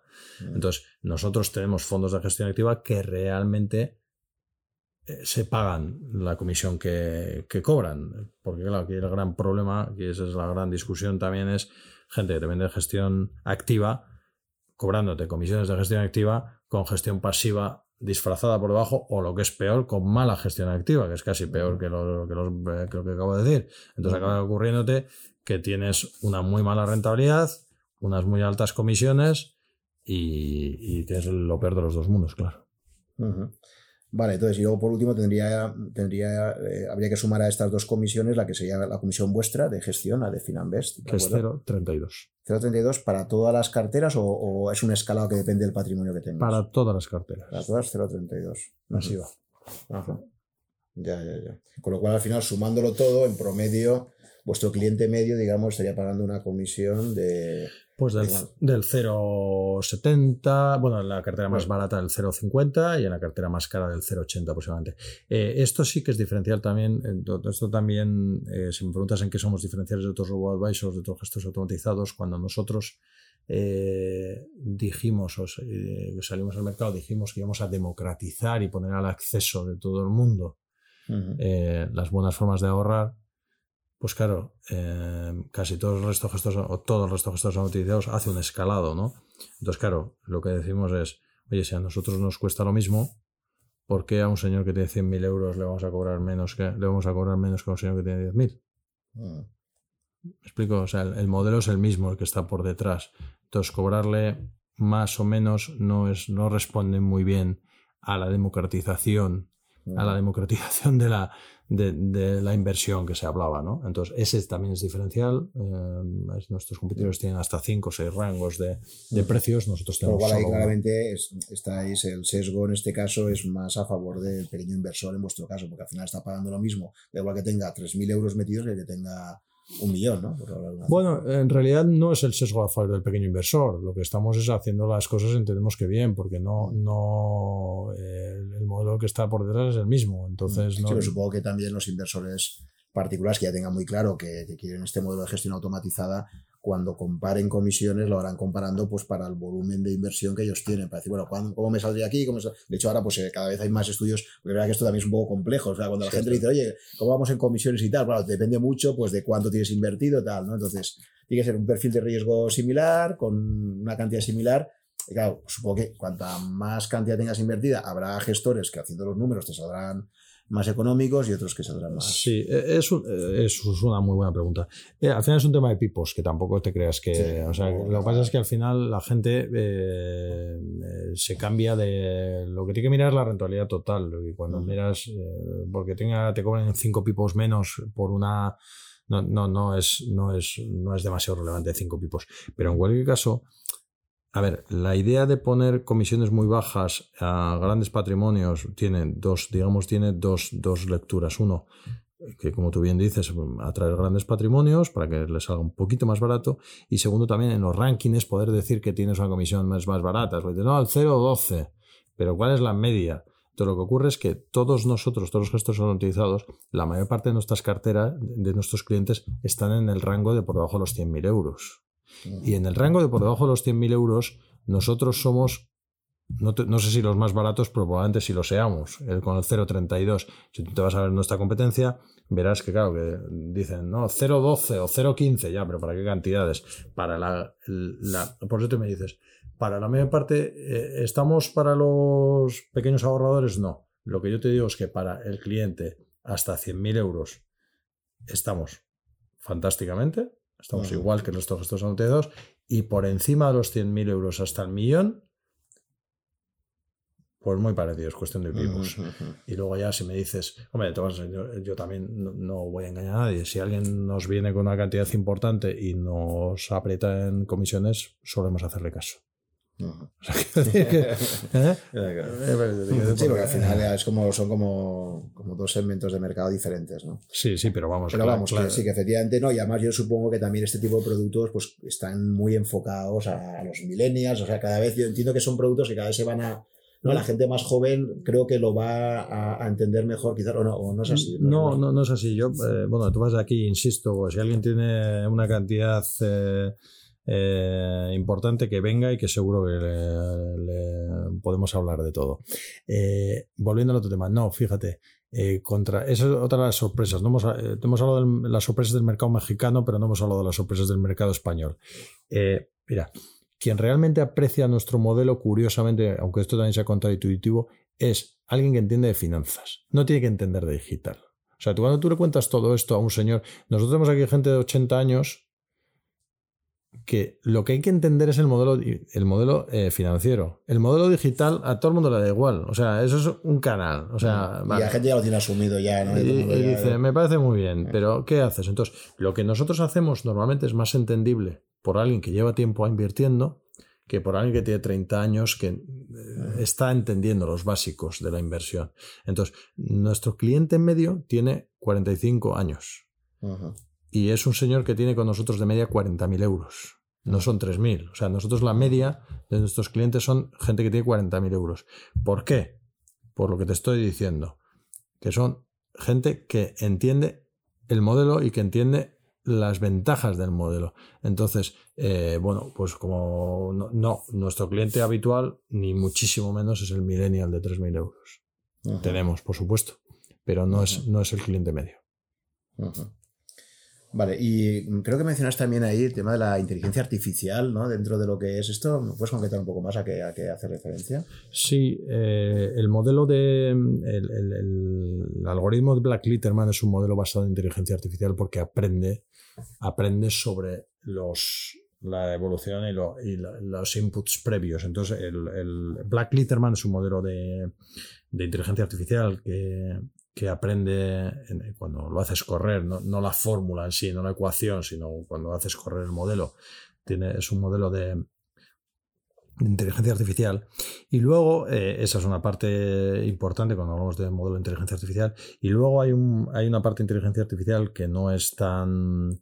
Que, estamos trabajando para poner en marcha, que es en la parte de los perfilados. A nosotros nos gustaría, estamos teniendo, eh, estamos trabajando sobre poner en marcha un modelo que podamos aplicar inteligencia artificial sobre la parte de los perfilados. Porque la parte de los perfilados, que no hemos hablado de ella, es una parte terriblemente compleja porque eh, la gente, por toda la parte de finanzas conductuales y de la subjetividad, eh, tiende, eh, se hace un perfil que es el que podemos tener, pero que no siempre responde a, digamos, a, uno responde lo que cree que quiere, pero no siempre es, exactamente lo que quiere. Entonces, si eres capaz de incorporar modelos de inteligencia artificial utilizando información que no sea estrictamente eh, eh, de respuesta espontánea, sino utilizando redes sociales, utilizando otro tipo de información, eres capaz de generar perfiles mucho más, mucho más adecuados a lo que realmente el cliente quiere cuando hay volatilidad en el mercado, porque uno puede pensar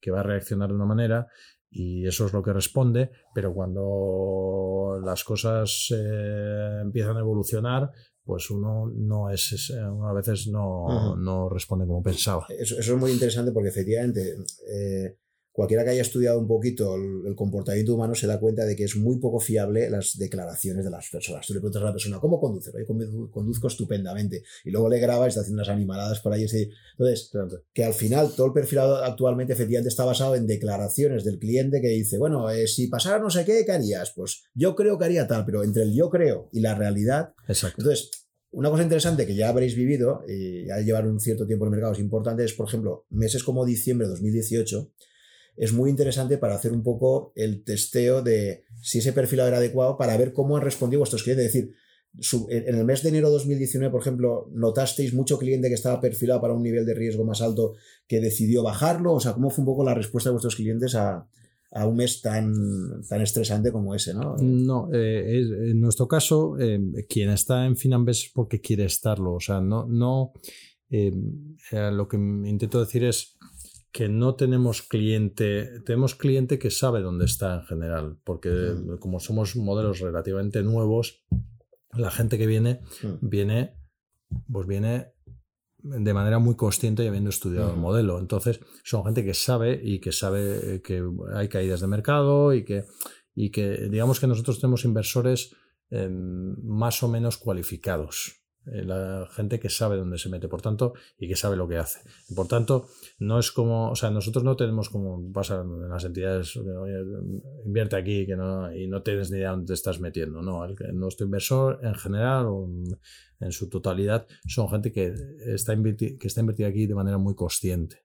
Por tanto, cuando ha habido turbulencias de mercado, no hemos tenido cambios de cartera, bueno, hemos tenido dos, pero no hemos tenido cambios de cartera ni hemos tenido salidas porque son, son inversores.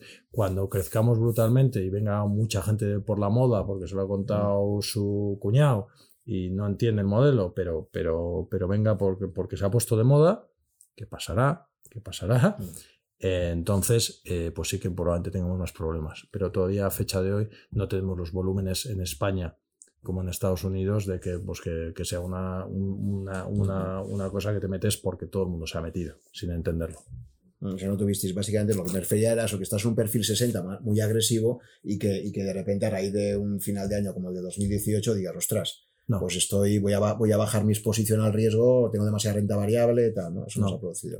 y en vuestro perfilado, por, por comentar también brevemente esto, eh, en, porque yo no problema, problema que le veo a la gestión automatizada, que me he encontrado con alguno de, de estos eh, gestores, es es que mm, dificulta mucho el que una persona que tiene muy claro, por ejemplo, que quiera estar a largo plazo en renta variable esencialmente, te lo pone muy difícil. O sea, tienes que poner, te preguntan, entonces yo no sé si, por ejemplo, vosotros, vuestra cartera más agresiva permite tener un 100% en renta variable o siempre hay una parte de renta fija que forzáis, digamos, a tener a vuestros clientes para protegerlos a sí mismos de, de una caída de mercado fuerte. Pues mira, eso es una buena pregunta. Creo que somos el único gestor automatizado que tiene una cartera 100% renta variable.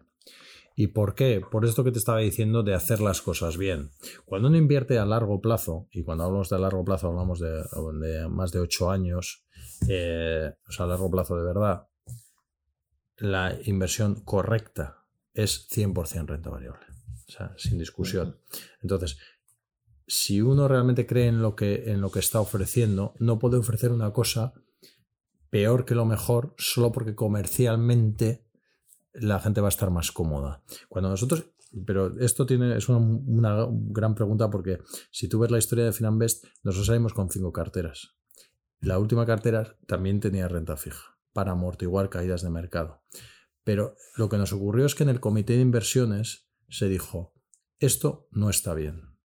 Desde un punto de vista casi ético.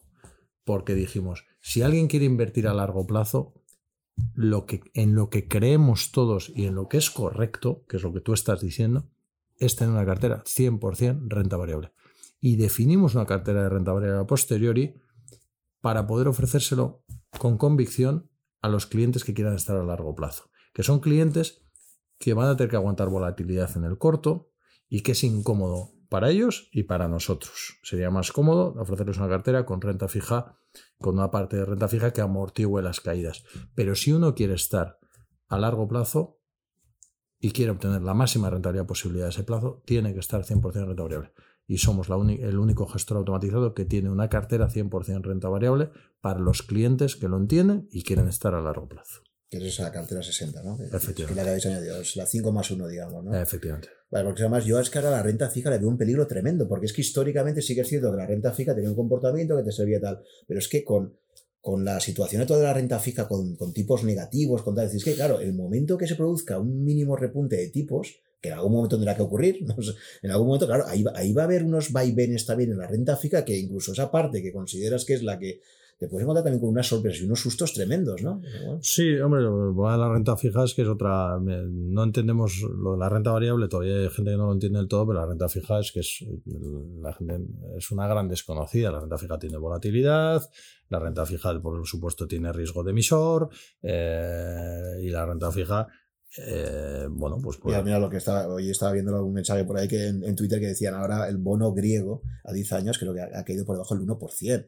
Y decía, claro, después de lo que ha pasado en, en- los últimos 10 años con la deuda europea, dice la gente ahora otra vez comprando al 1% la deuda griega. Entonces, claro, es que si es que pasado mañana puede haber un default, con lo cual dices, ¿cómo que no hay riesgo la renta fija? ¿no? O sea, que, que, pues yo como, como clase de activo, esto de que, de que no, es que Ah, pues yo por eso decir, y creo que hay muchísima gente que está un poco pensando lo mismo, ¿eh? que dice, uno de los problemas que le ven a los gestores automatizados es que te dificultan muchísimo el que digas, oye, que lo tengo muy claro, a mí no me, yo déjame que tenga el 100% de renta variable, ¿no? No sé por qué. No, pero por eso te estoy diciendo, Mm. si lo podéis contar, nosotros tenemos una cartera que es 100% renta variable.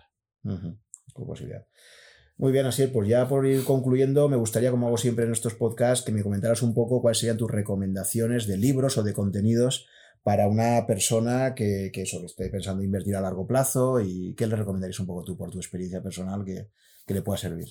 Ah, eh, pues mira, eh, a mí es un clásico absoluto, pero me, a mí me, me gusta mucho y es un libro más muy cómodo de leer y cortito. eh, es este que tengo aquí encima de la mesa, que tú seguro que te lo has leído, que es el pequeño libro para invertir con sentido común, que es de John Bogle, precisamente.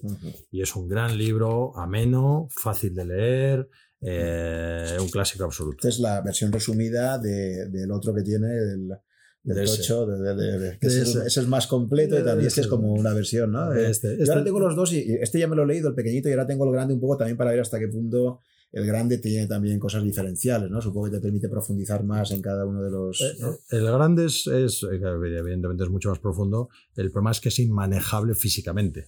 O sea, porque tiene un tamaño que no te lo puedes llevar a ningún sitio. Lo tienes que tener ahí como con atril, como con, la- como con las Biblias. ¿eh? Pero, eh, entonces, este, pero bueno, para empezar, yo creo que para empezar, este, este, este vale, eh, vale sobradamente. Y Este es el que sobre todo te convence o te da muchísimos argumentos de por qué indexarte de forma diversificada y Exacto, tal. es- y los bajos costes, etcétera. Luego, yo recomendaría cualquier, cualquier eh, libro que trate sobre las enseñanzas de, Warren Buffett. Eh, Warren Buffett tiene eh, una serie de consejos eh, terriblemente, terriblemente prácticos y, y reales y que vienen muy bien. Y entonces, bueno, pues cualquier libro de Warren Buffett de, de pues bueno, con sus consejos, eh, como aquello de solo cuando baja la marea descubres quién se bañaba desnudo, eh, todas estas cosas pues son muy interesantes y la verdad es que eh, bueno, pues, pues a mí siempre me ha resultado muy interesante eh, leer cualquier cosa prácticamente que salga de, de Warren Buffett. Eh, y luego, ¿Alguno, ¿Alguno en concreto? Que... no, no, o sea, cualquiera que trate de enseñanzas Sí, de Warren él, Buffett. él realmente, ah, curiosamente, Warren Buffett no ha escrito nunca ningún libro. Exacto. Lo único que ha escrito son las cartas a sus accionistas y hay, hay recopilaciones por ahí muy buenas. sí. Pero es verdad que él nunca, nunca ha querido escribir un libro. ¿no? Sí, por eso te digo que hay, hay libros diversos de, que tratan de las enseñanzas de Warren Buffett.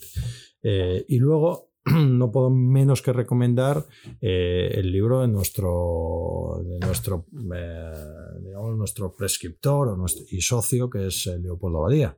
Como sabes, Leopoldo Abadía, que es el famoso economista, una persona con enorme sentido común y un- además un- una gran persona, eh, eh, pues desde hace ya tiempo es nuestra, digamos, nuestra persona pública, nuestra cara visible, es una- nuestro embajador, es la mejor palabra probablemente.